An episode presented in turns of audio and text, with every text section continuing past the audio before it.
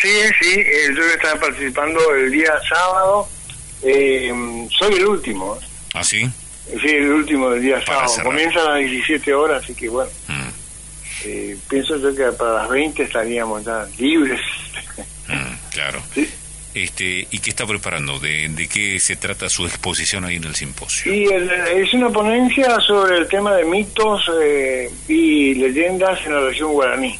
Ujú, Es decir, los, mitos que comúnmente eh, circulan en nuestra, en nuestra región, y hablo de región, región guaraní, eh, a, toda la región geográfica que comprende el sustrato guaraní, que no solamente nuestra provincia, sino eh, Paraguay, por la influencia que hemos tenido, este, Corrientes, lógicamente, y parte de Brasil. Así que es bastante amplio. Yo no sé si me va a dar tiempo también. Ajá, porque es muy amplio, digamos. Sí, es amplio, así que, eh, bueno, un poco que vamos a exagerar un poco con la paciencia de la gente, pero Mm, para que por ahí tengamos por lo menos ciertas referencias, ¿no? Claro. Sobre, el- sobre el tema. mm. Así Sí, que, bueno, eh, sí, van a, eh, voy a poner los, los, los mitos que normalmente están en el, en el tapete dentro de nuestra de, de nuestro suelo, que es eh, el grupí, el, la silla teré, este, el pombero, eh, y sobre todo este, eh, haciendo hincapié en, en, en la gene- genealogía de los de los mitos, ¿no? De dónde eh, provienen según las versiones que, que manejamos, ¿no? claro, porque mucho de eso, nosotros, al menos nosotros, ¿no? Este, el resto de la gente, por ahí que no, no, no, no somos estudiosos del tema, desconocemos completamente ¿no? de dónde provienen y por qué son así. Eh, claro, y sí, porque existe, mira, hay una, una, una versión de la cual este, yo me apego, es la, una versión de, de que en realidad este, son todos hermanos entre entre no no el bombero, el bombero me parece extra familiar, pero entre el curupí y el lobizón, eh, el Yacira Teré y otros más, viste que se llaman, este, por ejemplo, la OAO, Ujú. eh, el Tetutahuá, en Boitumí, son hermanos de una misma familia, con padre y madre, ¿no? Es una genealogía que es una versión eh, del Paraguay, Sí, este, hecha de hace muchos años por Narciso de Colmán, que es eh, la bibliografía que yo utilizo, ¿no? Bueno, esa es una parte de lo que de lo que se va a tratar, ¿no? O lo que voy a exponer. claro. Bueno, y la gente muy interesada. ¿Mm? Eh, Sí, evidentemente que sí, porque bueno, no solamente eso, sino que si por ahí me da el tiempo, eh, voy a entrar este, en, en la parte de, eh, por ejemplo, este, la- las comparaciones, ¿no? Eh, con el Brasil, yo también hay una especie de yací, por ejemplo, yací que se llama Sací Pereré. Sací Perere. Sí, el Sací Pereré eh, tiene una cierta etimología, con, es así con el yací, o sea, con la luna, ¿no? Mm. Yací, yací Yateré, allá es el Sací Pereré, que es del sur de Brasil. Ah, Es un negro mulato, es un, duende travieso de las fiestas también. Pero es mulato y eh, no tiene una pierna, anda en una sola pierna. Y fuma en pipa, y con un gorro rojo. Así que eh, es, es simpático la, la cuestión esta de, de los duendes y la, la correspondencia que hay con la región nuestra. Así que Claro. es lo que hablaba yo del sustrato guaraní. ujú. ¿Y si estará todo relacionado con, con lo guaraní? Digo, lo brasileño también. También, también por el, por el tema del, del trayecto tupí-guaraní que, Mm. que, ha, que ha- ha tenido el Brasil, ¿no? Y de los cuales también el, gua- el guaraní forma parte, ¿no? El guaraní como, como pueblo, ¿no? Claro. Y bueno, y además de eso, Daniel, también, si por ahí el tiempo lo permite, eh, unas referencias a, a una gran cultura que hemos tenido cerca que no pertenece al, al parecer a la- a la- al tronco guaraní, que son los acheguas de aquí Mm. Los ayeguas de aquí que están enfrente en Paraguay, frente sería lo que hoy es el Dorado, Sí. es una, una etnia ya que está eh, con pocos este, exponentes ya, pero es una cultura muy interesante eh, que rescató en su momento Mathusen, eh, un gran colaborador acá del Museo Camba, no muy amigo de don Aníbal Camba. Mm. Bueno, esta, esta cultura de aquí también tiene sus creencias y muy parecidas al guaraní. También vamos a hacer referencia a, a- también a su cosmogonía, digamos, de los ayeguas de aquí. Claro. Eh, cómo consideraban ellos los, sus mitos, eh, de dónde vino el sol, la luna, en fin. Mm. Eh, bueno, Eh, y después las leyendas nuestras, ¿no?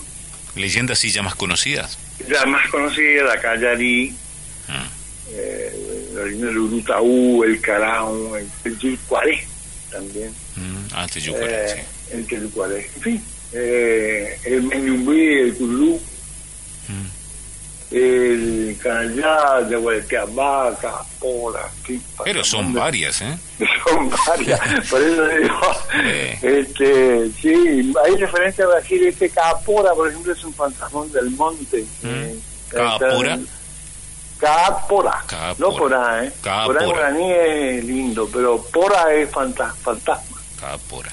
Un acento de por ahí Cambia todo. cambia todo el significado. Sí, Claro, sí, claro. sí. Este, Ah.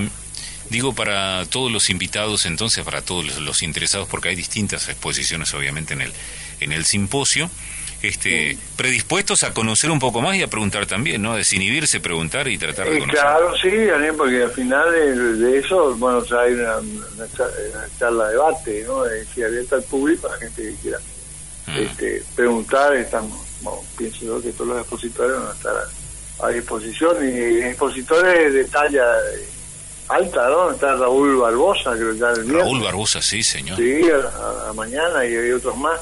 Está también una representante del pueblo que es este, Fecundina Acosta, ¿no? Mm, que es una guerrera y de la placita, sí, que uno aprende mucho de toda la parte de esa empírica, ¿no? claro. Sí, sí.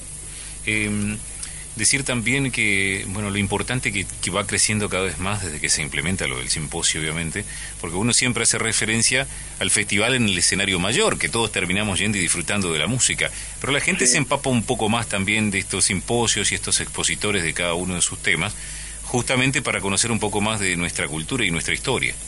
Sí, sí, y, y también sabe que también las relaciones que hay entre los, la- las exposiciones, en realidad con la música, ¿no? Claro. Nuestra, porque, por ejemplo, en esto de, de, de, de- de- estas, eh, lo que vamos a hablar en cuanto a mito y leyenda, hay varias, varias, varios artistas que se han nutrido de esto para componer los músicos. Alcibiades Alcón tiene un chamamé que se llama el de Silvia Pérez, Mm, claro. eh, y, y así también otros otros músicos sobre el, sobre el chamamé el curupí. Es decir, la música se ha nutrido de toda, eh, de parte de estos mitos, de las leyendas que circulan en nuestra zona, ¿no? Sí, sí. Y asimismo también este eh, muchos escritores.